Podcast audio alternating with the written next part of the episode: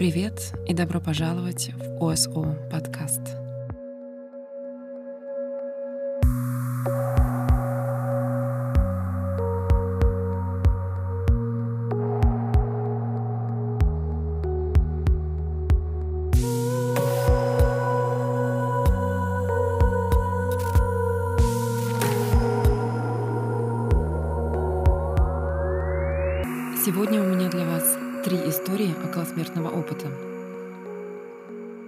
Первая история с немецкого сайта, ссылка, как всегда, в описании. Это история молодого человека, у которого, видимо, умерла девушка. Вот. И на самом деле это не является околосмертным переживанием в классическом смысле этого слова. И скорее, наверное, это можно классифицировать как э, контакт после смерти. Он пишет. После смерти моей большой любви я находил утешение в разговорах с бабушкой, в которых также часто обсуждалась тема смерти. В одном из таких разговоров я попросил, чтобы она, когда придет ее время, и если это будет возможно, дала мне какой-то знак сверху. И она обещала сделать это, если это будет возможно. Должно быть, это был 85-й или 86-й год. В то время я был в гостях у друга. У него была большая вечеринка. Было очень много выпивки, и в какой-то момент я заснул пьяным рядом с пустыми бутылками и полными пепельницами на диване, обреченный проснуться на следующее утро с адским черепом.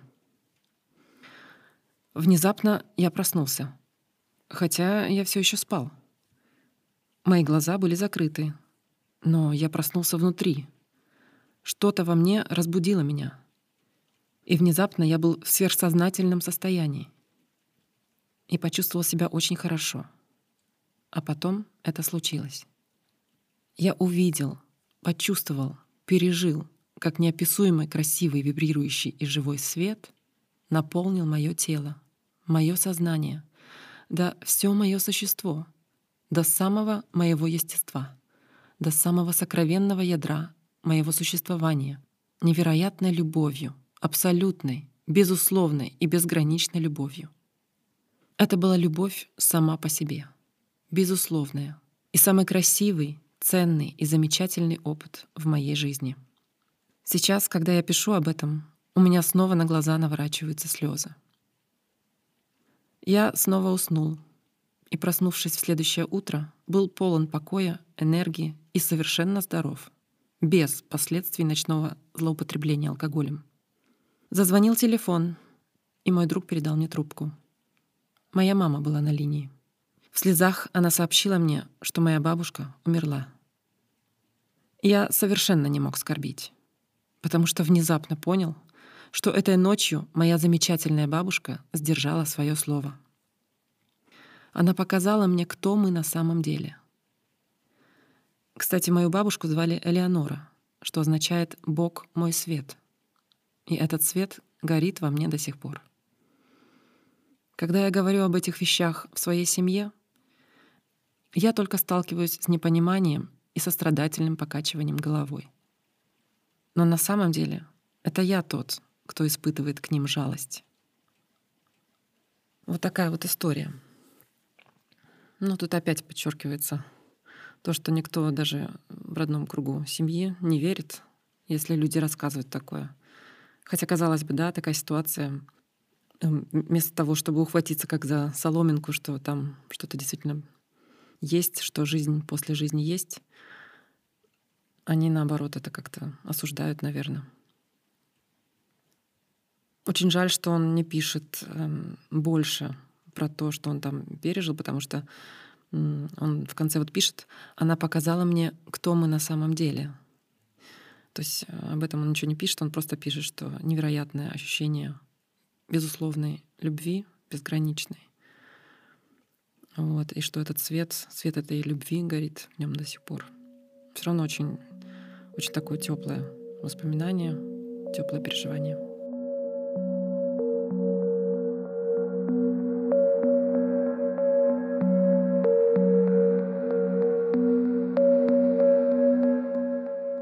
История женщины Карины. Эм, дата события 1989 год. Это история с англоязычного сайта Near Death Experience Foundation. Ссылка в описании. Примерно в конце лета 89 года мой врач сообщил мне, что мне нужно сделать гистерэктомию. Это удаление матки, если кто не знает. Я, например, прогуглила, потому что, будучи инженером, а не медиком, не запоминаю такие вещи. Так вот, она пишет дальше. Я не хотела делать операцию. Я ощущала, что была слишком молода, и, потеряв собственную мать, умершую от рака матки в возрасте 30 лет, я была обеспокоена тем, что они могли обнаружить при операции. В этом случае у меня не было выбора, так как я испытывала сильную боль и были проблемы. Я, наконец, согласилась на операцию. Они положили меня в одноместную палату и оставили на оставшийся день одну. И я думала о том, что случится со мной следующим утром. Я помню, как молилась и говорила Богу, что мне страшно, и чтобы Он дал мне силы. Весь день я молилась и говорила Богу, что не хочу умирать. Около восьми утра на следующий день они отвезли меня в хирургию и привезли обратно позже, возможно, около одиннадцати, но я не уверена. Но я помню, что с того момента, как меня привезли в мою одиночную палату, я постоянно звонила медсестрам, чтобы сказать им, что что-то не так. Они продолжали говорить мне, что все в порядке, и иногда просто делали мне укол — думая, что мне нужно облегчить боль. Хотя я настаивала, что не хочу этого. Наконец, около 20-30 того вечера я помню, как открыла глаза и подумала — я умру. Когда я пыталась дотянуться до звонка, чтобы вызвать медсестру, у меня даже не было сил сделать это. Когда я повернула голову вправо, я увидела кровать в другом конце моей комнаты — где была самая красивая пожилая леди с белоснежными волосами, которую я когда-либо видела. У меня было ощущение, что она очень стара, и все же она выглядела такой совершенной, такой молодой. Она посмотрела на меня с милейшей улыбкой и сказала, «Я позову медсестер, не бойся, все будет хорошо». Должно быть, я потеряла сознание, потому что следующее, что я помню, это медсестры, нависшие надо мной и спрашивающие «Что с вами?» «Я не могу дышать. Мне кажется, я умираю». Они измерили мое кровяное давление. В панике одна медсестра сказала другой, чтобы та быстро вызвала врача, потому что что-то было не так. Она дала мне кислород, и вскоре доктор был у моей кровати, говоря мне, что у меня весь день было внутреннее кровотечение — и что они должны будут снова вскрыть меня. До этого момента я была так напугана, думая, что умру. Но когда они везли меня по коридору обратно в операционную, внезапно меня охватило теплое, уютное, комфортное чувство. И я больше не боялась. Я подумала, «О, вот как это происходит». И это было хорошее чувство. Я сказала доктору, который разговаривал со мной, пока он бежал рядом с моей кроватью на колесах, Ваш голос звучит забавно. Он звучит почти как эхо. «Не отключайтесь, Карина», — ответил он. Первое, что произошло после того, как они дали мне общую анестезию, было то, что я внезапно поплыла над своим телом, наблюдая за их паникой. Врач говорил, «Я ничего не вижу, слишком много крови». Он разрезал меня в одну сторону, потом в другую, Моей следующей мыслью и чувством было нахождение в полной темноте. Я чувствовала свое тело, но, посмотрев вниз, я ничего не увидела. Я была ошеломлена и помню, как сказала, «Пожалуйста, Боже, не оставляй меня одну. Где ты?» Следующее, что я увидела, это был самый яркий, интенсивный свет, который я когда-либо видела. Он был такой яркий, что я едва могла на него взглянуть. Перед светом был огромный дверной проем, похожий на собор. И рядом с ним стояла моя мать, которая умерла, когда мне было около восьми лет. Там было еще несколько человек, но я не знала, кто они такие. Чувство, которое я испытала, несколько трудно объяснить, но я постараюсь. Все оскорбления и боль, которые я когда-либо испытывала в своей жизни, были они физическими, эмоциональными или умственными, полностью исчезли. Вместо этого пришли чувства сильной любви, принятия, преданность и чувство благополучия. На одну секунду я поняла все это. Так просто. Но потом это исчезло. Как будто мы не должны понимать это все. Тогда моя мать посмотрела на меня и сказала, но не словами, а только мысленно. «Тебе дали второй шанс. Я могу довести тебя до конца, или ты можешь вернуться». Я помню, что чувствовала себя там очень хорошо и хотела остаться. Но потом я подумала о своих маленьких детях и сказала маме, «Я должна вернуться. Мои дети все еще нуждаются во мне. И ты знаешь, как тяжело было тебе оставлять нас, когда мы были маленькие». Внезапно я почувствовала, что оказалась на огромной резиновой ленте, растянутой до максимума. А затем снова вернулась с таким сильным толчком, что это было почти больно, и мне было трудно возвращаться. Я открыла глаза и увидела медсестру, которая плакала у моей кровати в отделении интенсивной терапии. И ее глаза широко раскрылись, как блюдца. Она сказала, «Ты вернулась! О, ты так всех нас напугала! Я пойду за доктором». У меня было два вопроса к медицинской команде.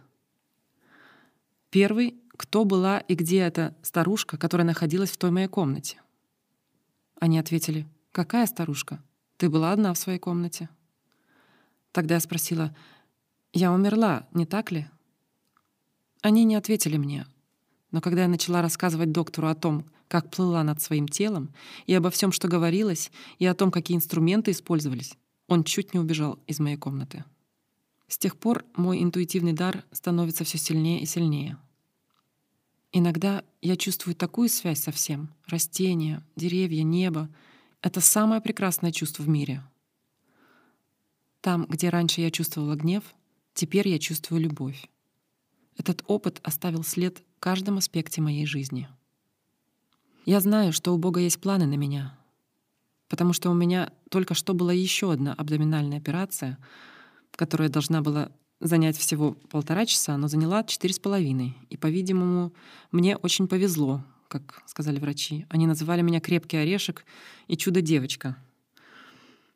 Я не помню, что у меня был такой же опыт, как в прошлый раз, но я вернулась с самым потрясающим и прекрасным чувством. Перед тем, как меня отправили на операцию, я помню, как я сказала врачу, «Не волнуйтесь, я попросила, чтобы Бог руководил вашими руками и руками специалиста, когда его вызовут. Именно это и произошло. Им пришлось вызвать специалиста на полпути операции из-за осложнений. Я знаю, что Бог хочет, чтобы я что-то сделала, но я хотела бы быть уверенной в том, что Он хочет. Я хотела бы изменить мир, прежде чем снова уйду. Я знаю, что это может показаться глупым для некоторых людей, но поверьте, это идет из моего сердца и души. Такое чудесное чувство. Да, вот очень тоже позитивная такая история. И, кстати, во многих тоже историях читала, что после такого опыта люди становились намного более интуитивными. То есть они могли предугадывать происшествия, предвидеть ситуации, сразу чувствовали человека, его намерения, что-то такое. То есть совершенно в интуитивном плане очень сильны становились.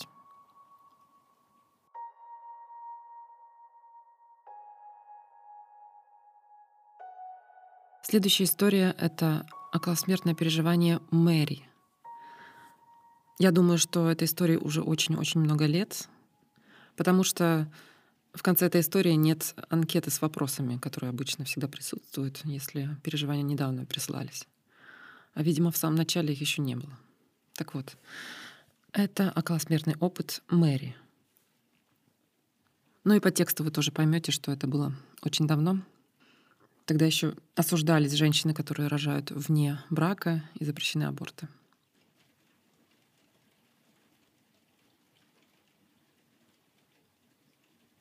У нас как раз пошел дождь.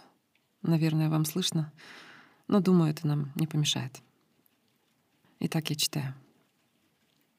Когда я была молодой незамужней женщиной, я жила в Лондоне, в моем родном английском городе.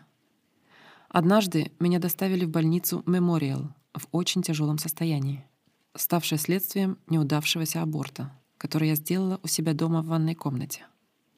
Я воспитывалась в духе католицизма, и поэтому мне нельзя было разглашать о нежелаемой беременности. Я должна была сделать все сама. После того, как у меня открылось кровотечение, я потеряла много крови, и меня стало морозить. Мне пришлось вызвать карету скорой помощи, которая отвезла меня в больницу. Когда меня везли в реанимацию, я вспоминаю, что весь медперсонал сбегался ко мне в палату — они возили на тележках оборудование, бутылки, насосы, иглы, бинты, трубки. Кровотечение не прекращалось. Силы меня покидали. Я находилась в тяжелом, с угрозой для жизни состоянии. Кровотечение не прекращалось, а вместе с потерей крови и иссякало мое желание жить. Вдруг я услышала звук, похожий на хлопок. И боль прошла. С того дня, когда три месяца назад я узнала о том, что беременна от мужчины, который врал мне, говорил, что любит меня и хочет на мне жениться, а на самом деле он уже был женат и имел пятерых детей, которые жили в другом городе. С того времени я впервые почувствовала облегчение и спокойствие. Я отчетливо видела свое тело. Видела медперсонал, который оказывал мне помощь и подключал меня к системе переливания крови. Я помню, что желала, чтобы они оставили меня в покое. Вид у меня был ужасный. Меня смущало, что я стала причиной такого беспокойства. Я согрешила и была недостойна жить. Меня совсем не смущал тот факт, что подобные мысли пришли мне в голову, когда я находилась под потолком палаты. Меня смущало то, что вокруг меня было столько суеты. Я также знаю, что находилась в сознании, несмотря на то, что медсестра в голубом халате сообщила врачу, что я потеряла сознание вскоре после того, как меня доставили в палату. Я отчетливо видела каждую деталь происходящего в палате. Я четко увидела внезапно появившийся туннель, который затягивал меня. И я обрадовалась возможности уйти подальше от этой ужасной сцены подо мной. Когда я летела к туннелю, я пролетела через потолок. Меня закрутила темнота туннеля, и я набирала скорость. Мне стало интересно, как теперь выглядит мое тело, и я стала рассматривать руки и кисти. Казалось, что они расширились и слегка светились. Когда я набирала скорость, двигаясь по направлению к удаленному яркому источнику света, я почувствовала сильный поток воздуха и низкий гудящий звук, как при вибрации — я продолжала двигаться с еще большей скоростью. Я ощущала присутствие чего-то, что помогало мне оставаться спокойной. Это что-то излучало одновременно и любовь, и мудрость. Я никого не видела, но ощущала присутствие моего дедушки, который умер, когда мне было 13 лет. Это присутствие придавало мне спокойствие, но я никого не видела и не слышала. Наконец, я долетела до конца пути и попала в место, которое было переполнено лучезарным белым светом. Казалось, этот свет воплощал в себе все формы и виды любви. Эта любовь была безусловной, похожей на ту, которую мать испытывает по отношению к своему ребенку. Я ощущала присутствие любви и радости, очень похожих на те, которые затянули меня в туннель, то, что я ощущала, было похоже на поле гигантской силы и энергии, которая излучала только хорошее и все благородные эмоции, известные человеку. После того, как в 17 лет я окончила приходскую школу, я перестала быть убежденной католичкой. И у меня было такое чувство, что с меня упала тяжелая ноша, и меня высвободили из темницы. И хотя я удалилась от религии, я была уверена, что это был Бог. Нельзя описать словами состояние благоговения, в котором я пребывала в его присутствии. Мне казалось, что я стала частью света, а потом свет стал частью меня. И мы были одно целое. И вдруг я поняла, что мы все взаимосвязаны друг с другом, с Богом и со всеми формами жизни во Вселенной. Я помню, что задумалась над тем, накажут ли меня за то, что я убила своего ребенка и поставила под угрозу собственную жизнь. Я уверена, что он знал все мои мысли и чувства. Потом я увидела маленького спящего младенца, и я знала, что это я. Я увлеченно просматривала сцены из всех этапов моей жизни. Передо мной был круговой видеоэкран, на котором с очень большой скоростью один эпизод сменялся другим. Я не только видела эпизоды, я еще и переживала те чувства, которые переполняли меня в момент каждого из событий. И кроме того, я переживала эмоции, которые вызывала в людях своими поступками и действиями. Я видела и переживала чувство стыда, которое испытывала моя мать, когда родила меня вне брака, огромную любовь и сильнейшее чувство боли от предательства. Я поняла страх и ненадежность мужчины, который причинил мне боль, и его собственную вину за разрыв отношений сразу после того, как он узнал о моей беременности. Я чувствовала все воздействия этих поступков на других людей. Это было трудное для меня время. Но меня поддерживала безусловная любовь, которая сглаживала особо болезненные моменты. На телепатическом уровне меня спросили о том, хочу ли я остаться или предпочитаю вернуться к прежней жизни, в так называемую земную школу. Я упала на колени, чтобы показать свое желание остаться с ним. И вдруг возле меня появился прекрасный блестящий шар. Этот шар мне показал Бог. В нем я увидела крошечного младенца возле груди. Младенец подрос и стал идти ко мне. Но он все еще пребывал в этом шаре. Потом я увидела, как ребенок стал подростком, и он все время взрослел, пока не стал зрелым мужчиной. «Кто это?» — спросила я. «Это твой сын Михаил», — ответили мне. Я помню то чувство облегчения, которое пережила в тот момент, узнав, что я не лишила ребенка жизни. Поток ужасных мыслей нахлынул в мою голову. Я ведь не замужем, я с трудом свожу концы с концами. Как я могу вырастить сына? Сможет ли он простить меня за то, что я пыталась совершить аборт на четвертом месяце беременности?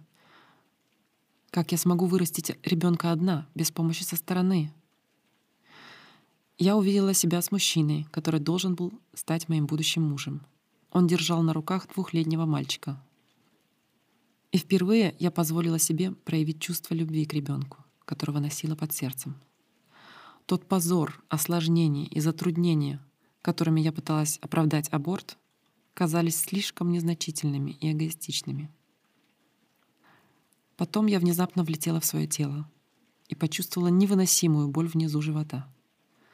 Та же медсестра в синем халате дала мне инъекцию и сказала, чтобы я успокоилась и что обезболивающее лекарство скоро подействует. Оказалось, я была без сознания несколько минут, хотя мне показалось, что мой визит в тот мир длился несколько часов.